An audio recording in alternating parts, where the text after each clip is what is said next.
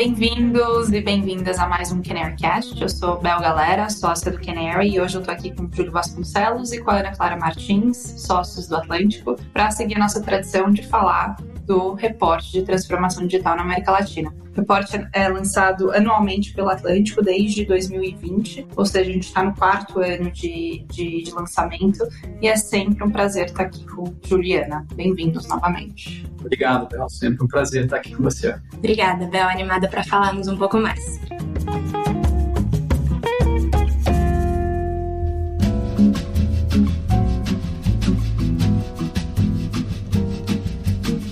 Acho que para começar, o Júlio fala do, do report muito melhor que eu, então eu vou pedir para nos relembrar aqui o, o, contexto e as motivações do Atlântico para construir esse report todo ano. Bem, Bel, como você mencionou, esse é o quarto ano que a gente está publicando essa pesquisa sobre transformação digital na América Latina e a ideia aqui, desde o começo, era de poder educar o mundo sobre o que está acontecendo no Brasil e no resto da América Latina do ponto de vista de tecnologia. Então, a gente parte do princípio de que muita gente lá fora, principalmente, é, não conhece os dados, e a gente tenta contar um pouco dessa história da região, como também das grandes tendências que a gente tem visto pelo último ano, através de dados, e fatos e estudos de caso que a gente tem é, compartilhado todo ano. E isso tem dois objetivos. O primeiro é ajudar os empreendedores aqui na América Latina a identificarem novas tendências e oportunidades e número dois é ajudar os investidores estrangeiros a verem as oportunidades que tem aqui na região como investimento. E eu acho que a gente tem feito um bom trabalho aí ao longo dos últimos quatro anos, que realmente, é, desde o início, o report tem se tornado cada vez mais uma, uma referência é, do ponto de vista de, de dados informações da região. Então a gente está bem animado aqui por essa quarta edição. Boa, legal. A gente está gravando isso antes do report ser oficialmente lançado é, mas logo mais vai, vai para a rua. Então vamos começar talvez com, com um cenário macroeconômico, ma, macropolítico, assim. O mundo tem sofrido algumas chacoalhadas nos últimos anos, né? De ter pandemia, guerra, tensões políticas entre potências globais. E acho que em alguns aspectos específicos a gente pode dizer que a América Latina está tá até bem posicionada. Com essa lente de transformação digital que você comentou, Júlio, como que vocês interpretam as oportunidades e os desafios que emergem desse cenário para para a região. É, Bel, acho que você falou super bem, né? A gente está começando a sair agora de um, de um período super turbulento, é, tanto economicamente quanto politicamente, não só para a América Latina, mas também para o resto do mundo, né? Indo desde a pandemia até taxa de inflação, taxa de juros, uma queda grande que a gente vai falar um pouco, um pouco mais sobre depois é, de investimentos privados e públicos, né? O que a gente tentou trazer aqui no, no relatório desse ano é, são algumas mudanças nesse momento que estão de fato sendo muito positivas para a América Latina quando a gente compara para o resto do mundo. E a gente já começou a detectar alguns sinais macroeconômicos é, que indicam isso. O Chile e o Brasil, por exemplo, foram um dos primeiros países a, a diminuir a taxa de, de juros, né? mostrando é, essa esses primeiros sinais de uma recuperação econômica. E acho que tem duas coisas muito importantes também que ajudaram a, a região a ser resiliente a todo esse período de, de turbulência. Né? A primeira é, é, a relação de importação e exportação com outros países, principalmente quando a gente pensa em Estados Unidos e China e o que resultou de toda essa tensão política e, e econômica entre os dois países. Do lado dos Estados Unidos, a diversificação, na verdade, traz uma porcentagem maior de, de exportação para a América Latina, né? Então, no México, principalmente, tem muito se falado da tendência de nearshoring, onde o, a demanda dos Estados Unidos está gerando uma, uma alta para fábricas no México que é, produzem diferentes tipos de bens é, e até de serviços, né? E aí quando a gente olha para o lado da China, que também tem diversificado, a China tem tido um papel é, crescente na economia da América Latina, tanto para o México, quanto para o Brasil, quanto para outros países da região. Isso tem sido muito positivo para a nossa economia. E a segunda coisa que a gente fala bastante é o quanto que a América Latina ela se sobressai quando a gente fala de commodities. E a gente viu isso em vários ciclos econômicos, né, nas últimas duas décadas. Mas o fato é que a América Latina é uma grande produtora de vários tipos de commodities, desde comida até produção de minerais e metais. É, que posicionam a gente muito bem, tanto para essa transição energética, que tem muito se falado, quanto para ser resiliente a choques macroeconômicos e conseguir diversificar a economia do país. Então a gente tenta trazer um cenário um pouco mais otimista do que o ano passado e alguns fatores que têm feito com que a região tenha sido mais resiliente do que o resto do mundo.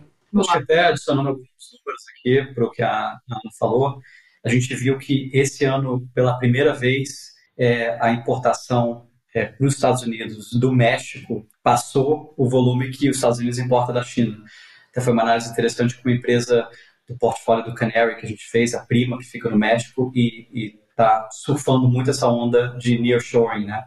É, e eu acho que do outro lado, quando a gente vê é, o volume de importação e exportação entre América Latina e China, e que eu estou excluindo o México, a gente também vê que desde 2020 a China, na verdade, é o maior parceiro é, da América Latina, passando os Estados Unidos. A gente agora, em 2022, quase que 52% do volume é, da América Latina foi com a China versus 48% com os Estados Unidos. Legal, gente. E, e, agora falando um pouquinho mais de, talvez, uh, dos pilares de digitalização, né? A gente, o, o report sempre trouxe dados de penetração de internet, de tecnologia, de digital trends, né? Como vocês chamam. Uh, adoraria saber uh, do, do report desse ano quais foram os principais pilares de digitalização na América Latina. Eu, assim, eu acho que uma, uma coisa que se surpreendeu a gente, mas pela primeira vez a gente realmente focou muito nisso na, na pesquisa desse ano, é que a gente já via que a América Latina, do ponto de vista de acesso à internet, estava em patamares muito parecidos com países mais desenvolvidos, né? E aí eu estou incluindo os Estados Unidos e, e Europa, né? Você pega esse país mais desenvolvido, você tem mais ou menos 90% da população com acesso à internet, e você compara isso com quase 80% na América Latina, né? Você tem Brasil ali com 84% da população e países é, mais desenvolvidos do ponto de vista per capita, como o Chile, já em patamares igual aos Estados Unidos. Mas o que é curioso é, na verdade, a mudança que aconteceu ao longo da, da última década. Então, se você pega a diferença de acesso à internet de 2012 a 2022, esse acesso à internet na América Latina foi de 43% da população para 78% da população. E quando você olha quem foram essas pessoas que começaram a acessar a internet pela primeira vez, é principalmente é, driveado, diria que 90% para cima dos novos internautas aí que a gente viu, pela classe C e a classe D e E. Então a gente está falando aí da classe média e classe média baixa e, e, de baixa renda. Então você começa a ver agora uma composição da internet brasileira que espelha muito mais a composição da população como um todo, que é algo que você olha cinco anos atrás, ela tinha uma tendência de ser muito mais o espelho da classe A e B. Então isso tem alguns resultados importantes, né? Quando você pensa tanto no desafio como também na oportunidade para as empresas, as empresas que estão vendendo pela internet, então vamos pegar o e-commerce aqui como um bom, um bom exemplo, né? Que a gente está vendo ali que é, o, a penetração do e-commerce agora, desde aquele boom que a gente teve na pandemia, ela está muito mais próxima até do que a penetração nos Estados Unidos. A gente está no Brasil, mais ou menos 80% é, da venda do varejo agora é feita online. E, e, dado que a população na internet hoje em dia, ela espelha muito mais a população é, do Brasil, a gente começa a ver motivações como preço, custo, sendo muito mais importante para o êxito no online.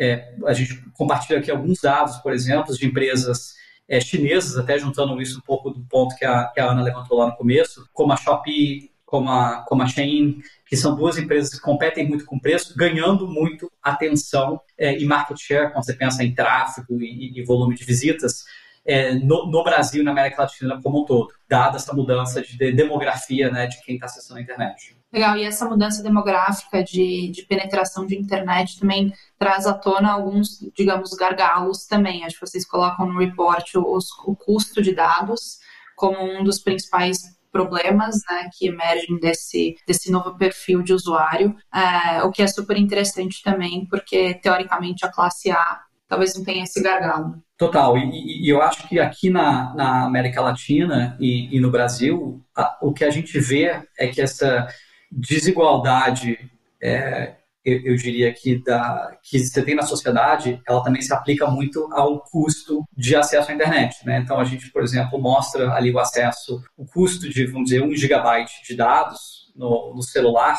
aqui na América Latina, ele, é, é ele fica em torno de mais ou menos 9% é, da renda per capita quando você considera ali os 20% mais pobres da, da, população. Isso você comparando com é, é, o sul da Ásia, ali, principalmente Índia e Paquistão, que são países, na verdade, muito mais pobres quando você pensa em PIB per capita, esse custo de acesso à internet de um gigabyte ele é mais ou menos um sétimo do custo que a gente tem aqui no Brasil.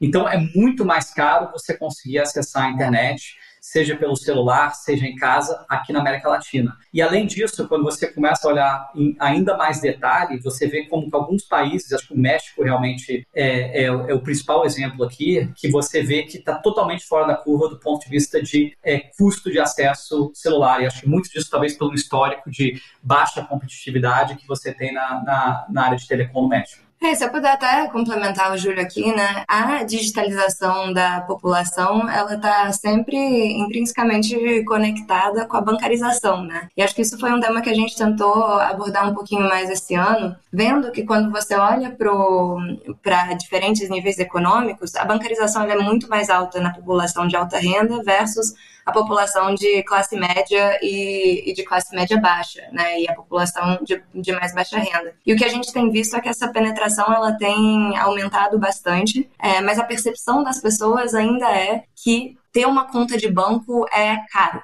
Né? Então, tem também um trabalho de educação da população ao entorno de serviços financeiros. O Banco Central tem feito um trabalho incrível com toda a agenda de Open Banking em PIX, é, que mira nessa inclusão financeira, mas ainda tem um trabalho de educação a ser feito. Mas a gente espera que grande parte da bancarização, como grande parte da penetração da internet, olhando para frente, é, ela venha de população de classe C, D e E, como a gente está vendo em e-commerce e, e digitalização como um todo.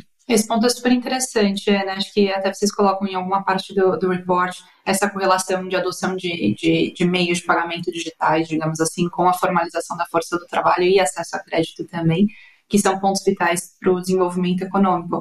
Mas, ao mesmo tempo, a gente vê, uh, digamos, um pacing de evolução e desenvolvimento desses, desses alicerces muito diferente entre países na América Latina, né?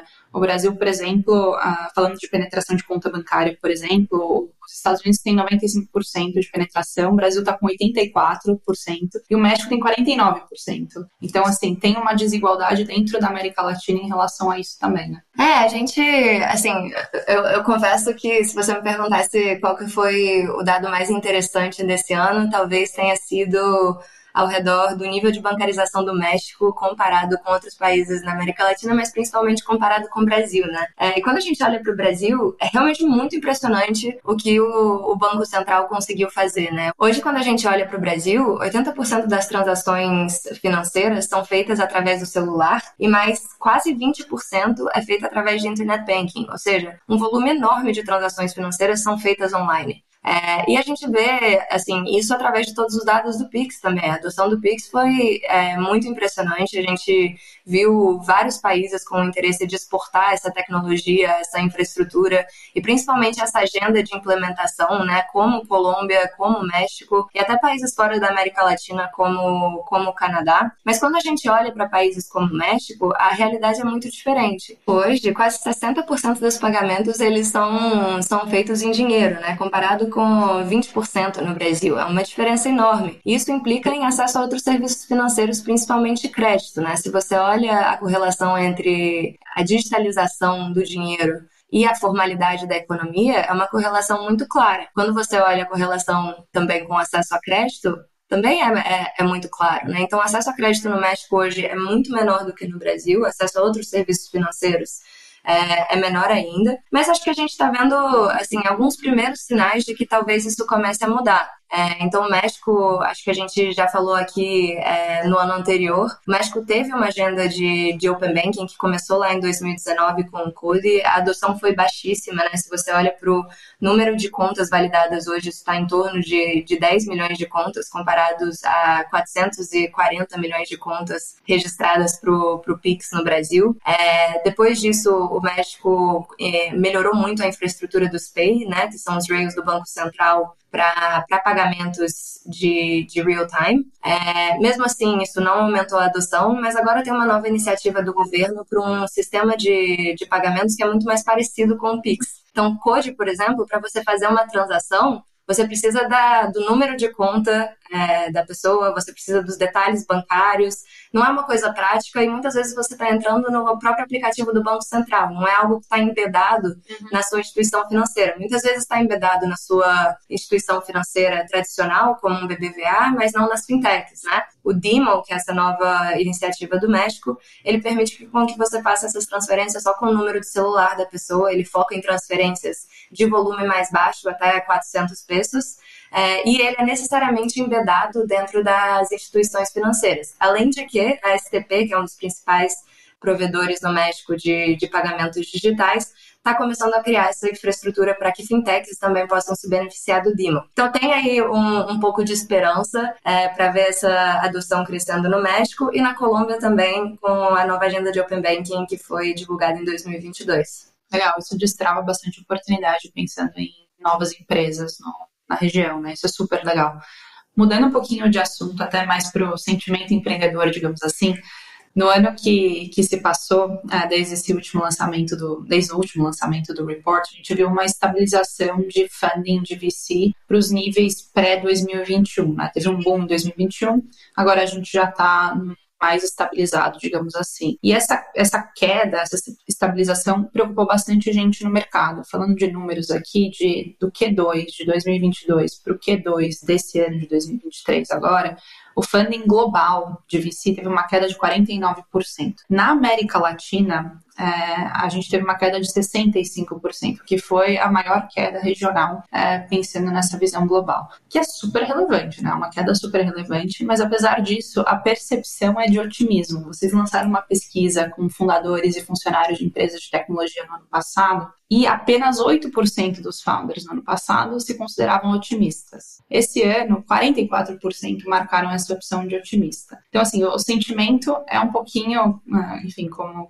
como a Aninha falou, otimista mesmo. Vocês concordam com esse sentimento? Como que vocês enxergam isso? E, assim, eu acho que a gente realmente passou da arrebentação, né? Então, assim, eu acho que um ponto interessante aqui é quando você pensa no empreendedor, que é uma pessoa que geralmente é, tem um nível de otimismo quase, é, quase insano para você querer empreender e montar um negócio. Então, para você somente ter 8% dessas pessoas falarem que elas se sentem otimistas, é quase que zero. Né? Então, realmente, a gente estava ali no fundo do poço ano passado, quando a gente considera o otimismo da, vamos chamar dessa geração ou dessa classe é, empreendedora. É, e agora, duas coisas aconteceram. Acho que a primeira foi que, nesses últimos quatro trimestres, último ano, a gente teve uma estabilização do volume de investimento. Então, a gente está ali em torno de mais ou menos um bilhão de dólares por trimestre de investimento acontecendo aqui na América Latina. Que, que nem você mencionou, Bel, é mais ou menos o mesmo patamar que a gente tinha em 2020, em 2019 e muito além do que a gente tinha em 2018 e, e lá, e lá atrás. Então, é, a primeira coisa que eu, eu, eu, diria é que 2021 realmente foi exceção e a gente agora está num patamar muito saudável do ponto de vista de ter acesso a capital financeiro. A outra coisa que aconteceu é, e, eu acho que essa estabilização ela dá uma certa tranquilidade para o empreendedor, sabendo que ó, a gente voltou para um patamar muito saudável. Se eu conseguir executar bem, existe capital sendo é, investido aqui na região. É, mas só, só para dar um pouco de contexto, a gente está falando de uma queda de quatro ou cinco vezes né, de 2021 para cá. Então, teve por isso também a percepção de pessimismo do, do ano passado. É, e, eu acho que assim, a outra, a outra, o outro ponto que eu traria aqui, para dar um pouco de contexto, é, embora em termos percentuais a queda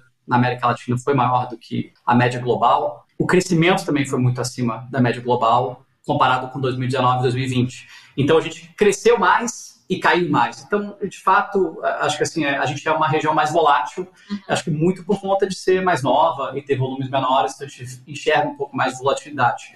Uma outra coisa que esses números de é, volume de investimento, né, quando a gente pensa em, em capital mesmo, é, eles escondem um pouco a realidade, é que se você olha, na verdade, o número de rodadas de investimento, né, de fato, transações que aconteceram nesse período, ela está acima da média de 2020. E o, o, segundo trimestre agora desse ano, 2023, versus o primeiro trimestre, também teve um, um leve aumento. Então, o que, a gente está vendo, na verdade? Você tem mais rodadas de investimento acontecendo, porém, essas rodadas são menores do que a gente viu ali no histórico. E o que quer dizer? Eu acho que o tamanho da rodada ele é, ele, ele é muito é, é, tem uma correlação muito alta com também os preços, né, os valuations.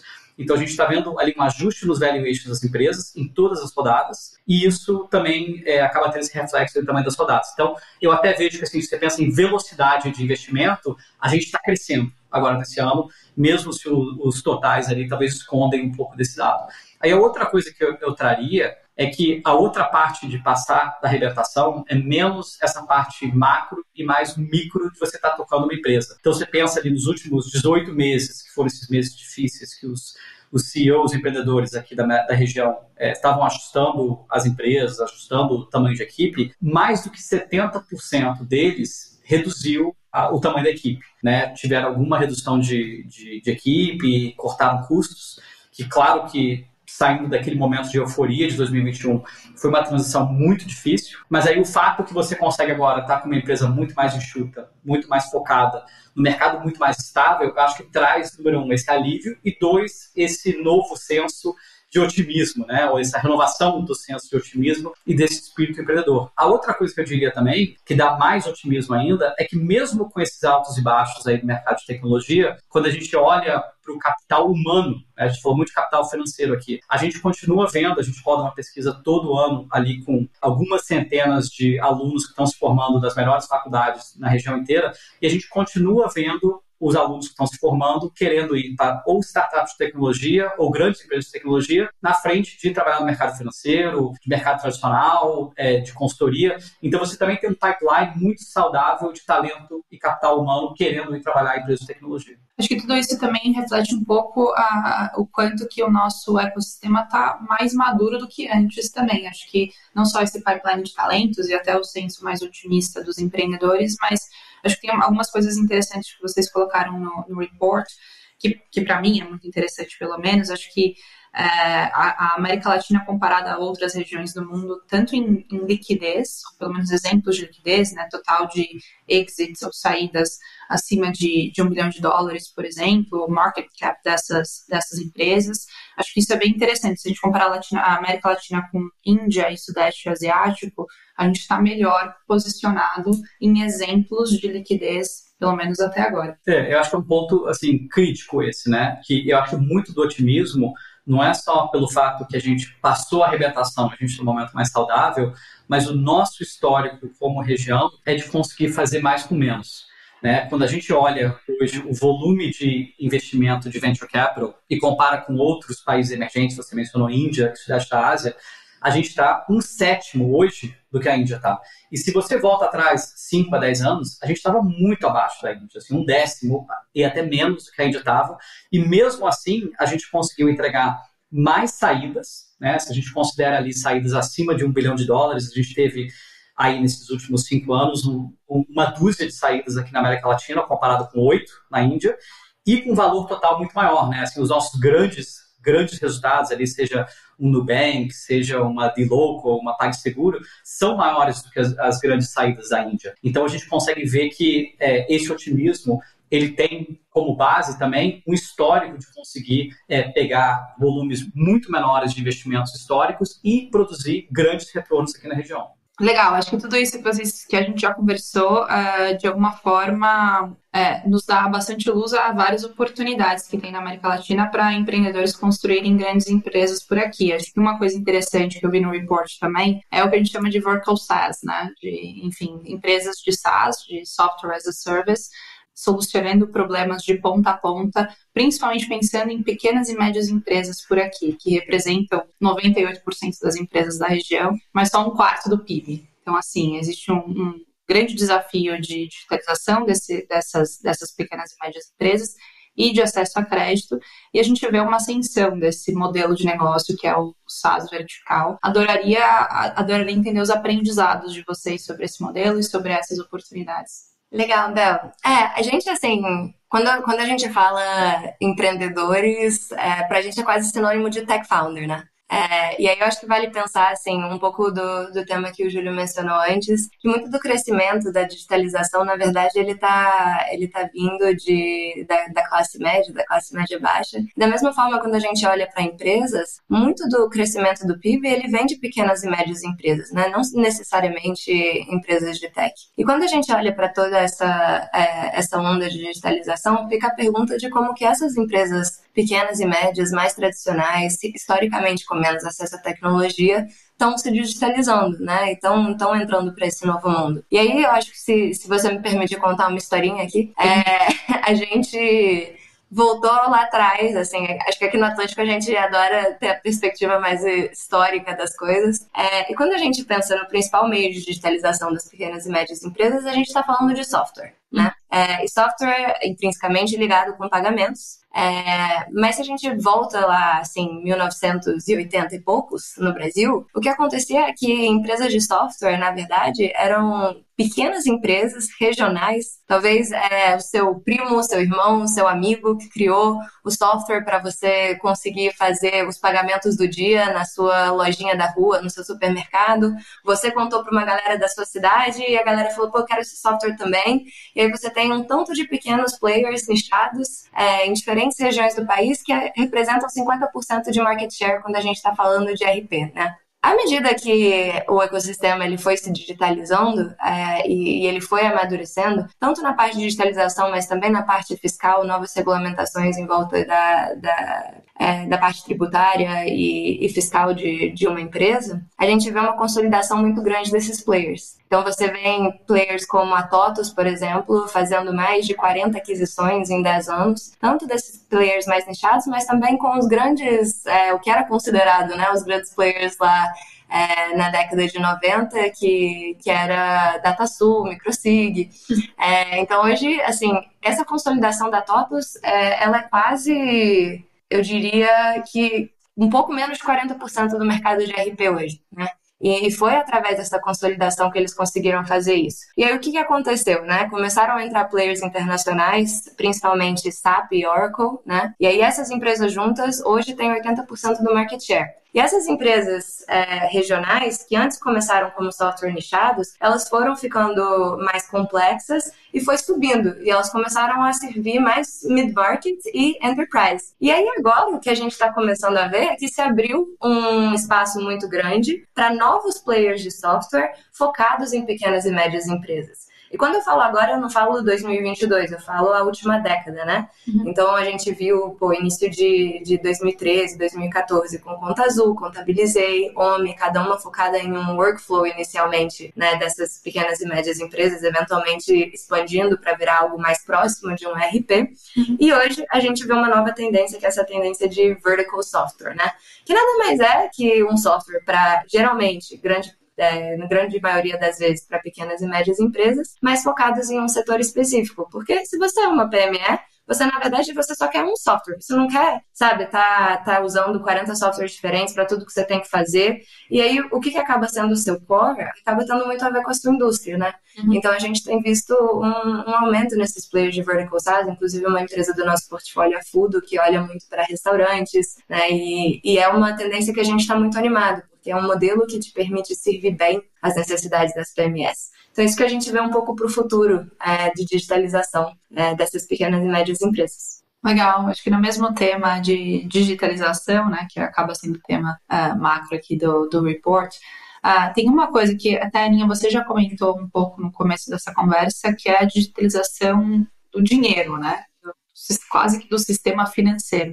Uh, a gente falou bastante sobre o Pix no último, no, no, nosso último papo aqui, e é legal ver os dados de hoje, que basicamente o Pix já representa a maior parte das, da, é o meio de, de, de pagamento aí de diário uh, de 43% dos brasileiros. Isso é muito interessante. E acho que o Pix acelerou uma onda de digitalização do dinheiro aqui no Brasil também. Acho que uh, eu estou vendo aqui no, no report que uh, basicamente só 5% Uh, da, do, do, canal de, de, de, serviços financeiros ainda em pessoa.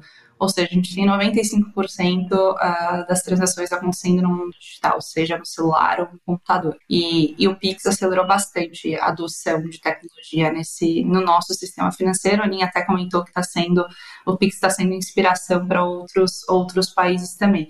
Como que vocês enxergam uh, isso especificamente, o Money Goes Digital, como vocês falaram? Como você mencionou, Bel, o sucesso do Pix, ele realmente foi um grande motor para a digitalização do dinheiro né, e do sistema financeiro. E o impacto disso não é só que a gente consegue pagar um amigo ou pagar o pipoqueiro da esquina de uma forma mais rápida, mais barata. Né?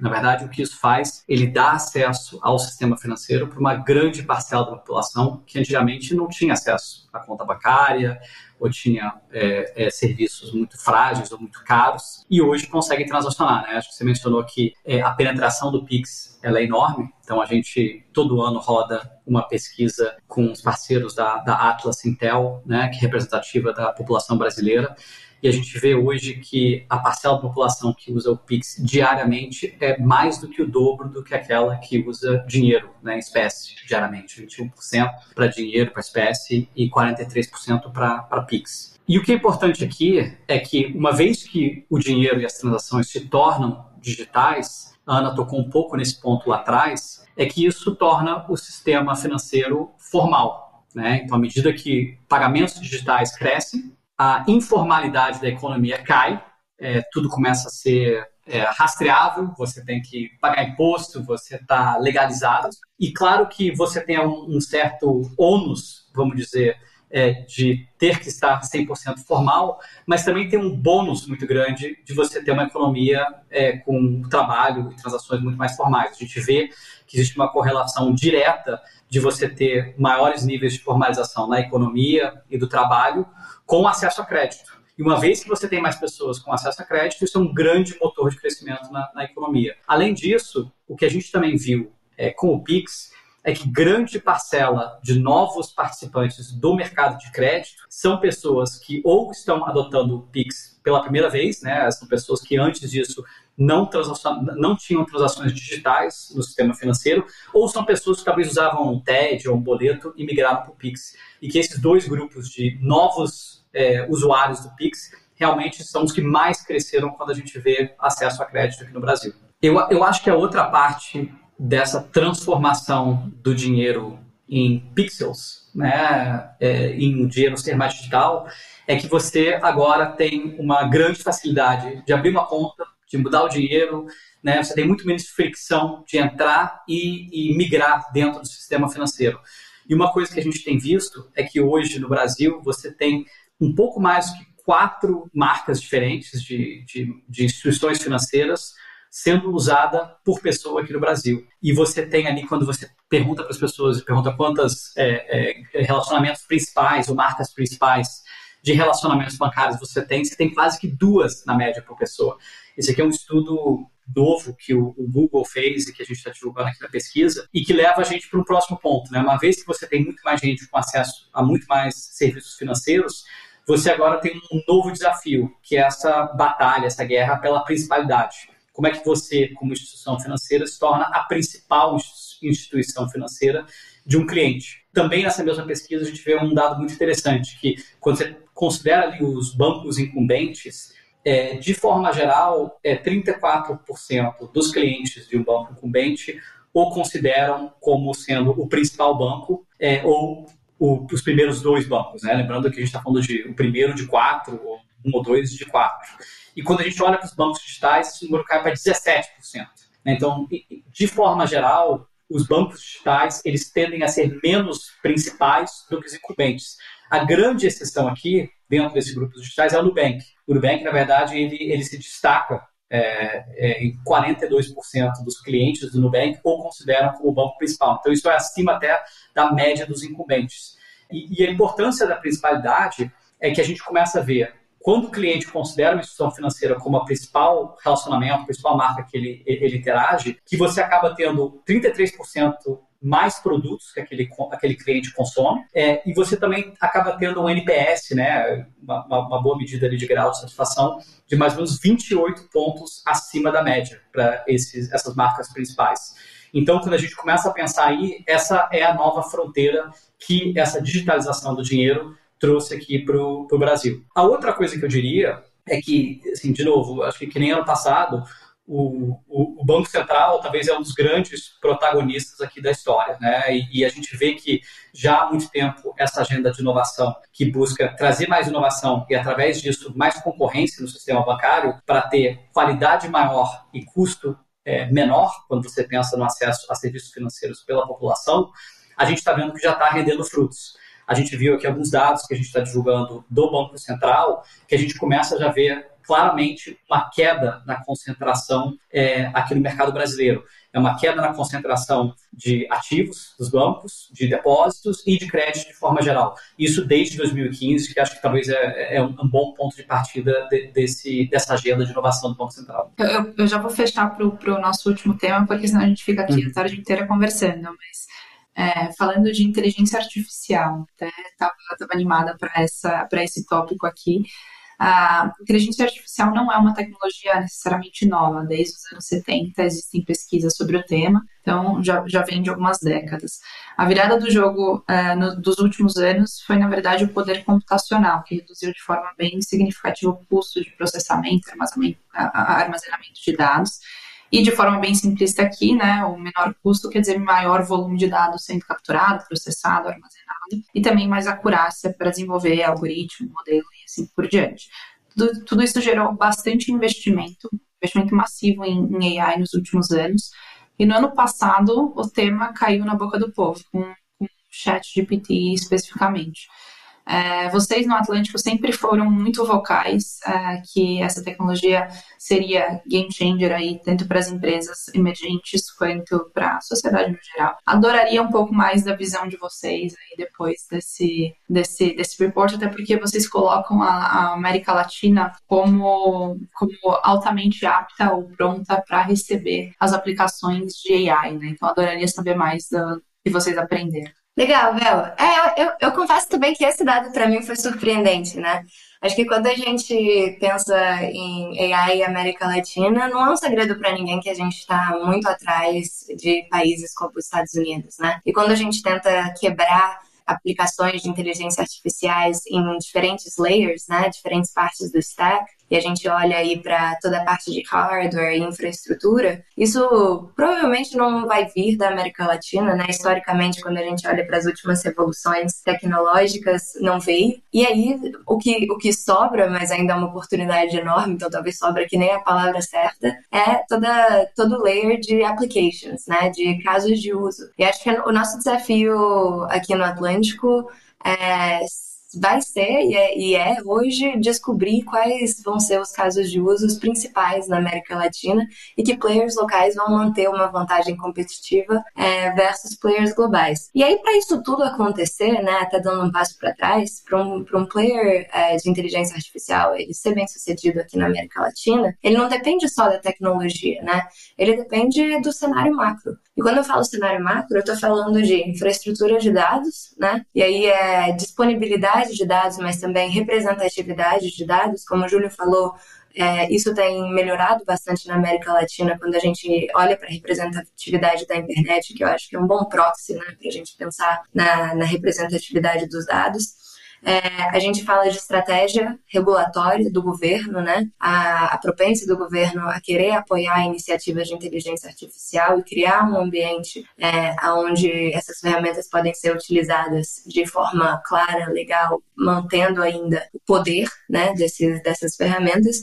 E a gente fala de, de talento, né? principalmente disponibilidade de talento é, e nível de qualificação desses talentos. Quando a gente olha para a América Latina, assim, o cenário ele é bom. É, muitos países da América Latina, quando a gente olha para esses três pilares, é, eles estão acima da média global. Quando a gente olha para Chile e Brasil, é, lideram nesses, em termos de preparação para a implementação de AI. Quando a gente olha para a Colômbia, lidera em termos de preparação regulatória para AI, algo que o governo da Colômbia tem, tem feito muito bem. Mas ainda tem algumas dificuldades, e a principal dificuldade aqui é talentos. Né? A gente, inclusive, fala um pouco de, de uma outra pesquisa que o, que o Google conduziu, onde 57% da, das startups é, que estão usando AI, que eles entrevistaram, falam que o maior desafio é, é talentos. Né? Então, a gente aqui, como ecossistema de tecnologia, a gente tem um papel muito grande ao lado do governo, ao lado da, é, da academia,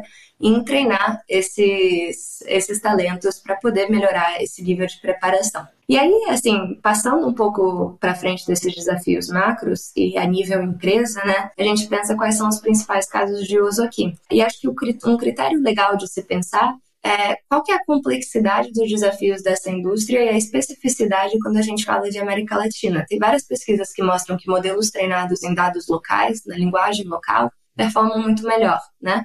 E aí, pensando em players internacionais, aonde que é muito difícil para eles adaptarem o produto. E aí a gente está falando de complexidade regulatória, complexidade de workflow, é, complexidade de distribuição. E isso acaba levando a gente a algumas indústrias específicas. É, aqui no report a gente fala principalmente de educação, é, saúde e burocracia, onde a gente tem visto grandes problemas é, socioeconômicos começarem a ser é, endereçados por empresas de AI. Né? Aqui no Brasil a gente fala um pouco da Letros, da eficácia é, da ferramenta de AI da Letros, levando o Espírito Santo em termos de nota no Enem para ser o melhor estado do Brasil.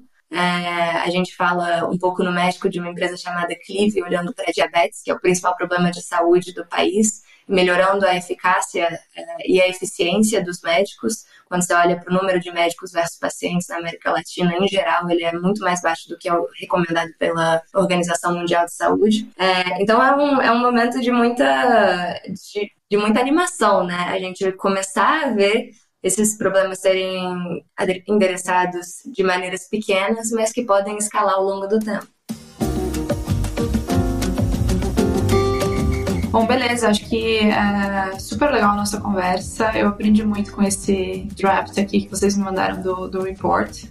Estou é, animada para a versão full. Mas antes da gente terminar, queria perguntar para cada um de vocês o que, que mais chamou a atenção de cada um nesse, nesse material, nesse estudo. É, eu acho que para mim, eu falei um pouco que, que eu fiquei bem surpresa tanto com o, o dado do, no México, né, em termos de nível de bancarização, quanto com os dados de AI em termos da aceitação de empresas e usuários brasileiros é, pela tecnologia. Mas talvez para não deixar só nisso, é, eu particularmente, assim, fiquei super animada com os estudos de caso que a gente mostrou de AI. Eu acho que to, todo mundo tem isso muito claro na cabeça. AI é um game changer, vai melhorar várias áreas da empresa. Customer service, que é o mais utilizado hoje, né? Só, assim, a pontinha do iceberg, tem muito mais para explorar. E, e, é muito legal ver empresas tão incríveis aqui na América Latina começando a endereçar isso e ver esses resultados em, em dados, né? Acho que isso é um bom call to action para todo mundo começar a implementar tecnologia. Então, acho que esse é o, esse é o meu. E você, Júlio? Assim, eu acho que essa parte de inteligência artificial também, para mim, eu, não sei se foi surpreendente, mas talvez foi o que mais me deixou animado. Eu acho muito legal, a gente fez uma pesquisa de novo com a turma da, da Atlas aqui, é, perguntando para a população brasileira a perspectiva de inteligência artificial, não só no Brasil, até na verdade no resto da América Latina, e você vê quase que o dobro da proporção na América Latina, estando assim, ou, ou muito positivamente é, otimista, né, ou, ou, ou, minimamente positivamente otimista quanto o impacto da inteligência artificial, comparado com a população americana, né, que levanta muito mais pontos de seja privacidade, seja medo de perder emprego, etc. É, e, e eu acho que isso mostra, na verdade, uma, um certo pragmatismo que a gente tem aqui no Brasil e no resto da região, de que a gente, como uma região que está evoluindo muito, mas que ainda tem grandes problemas do ponto de vista de acesso à educação, à saúde, à distribuição de renda, e que você tem, de fato, uma outra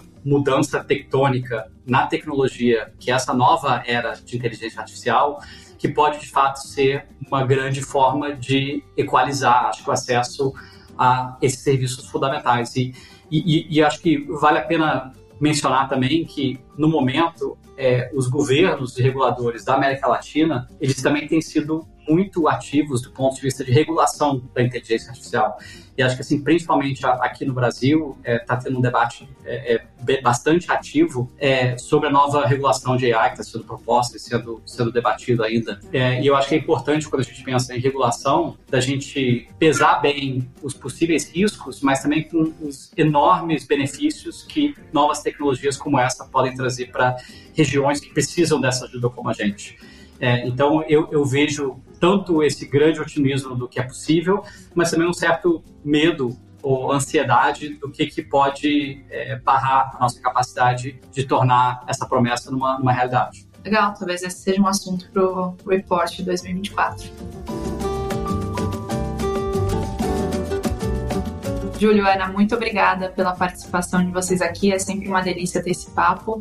Se você está ouvindo esse podcast, é porque o, o report já foi lançado, então vale dar uma olhada, clica no link que está na descrição do podcast e devore esse report que tá super legal. Obrigada, Júlio. Obrigada, Ana. Obrigada, Vel. Um prazer. Obrigado, pessoal. Valeu.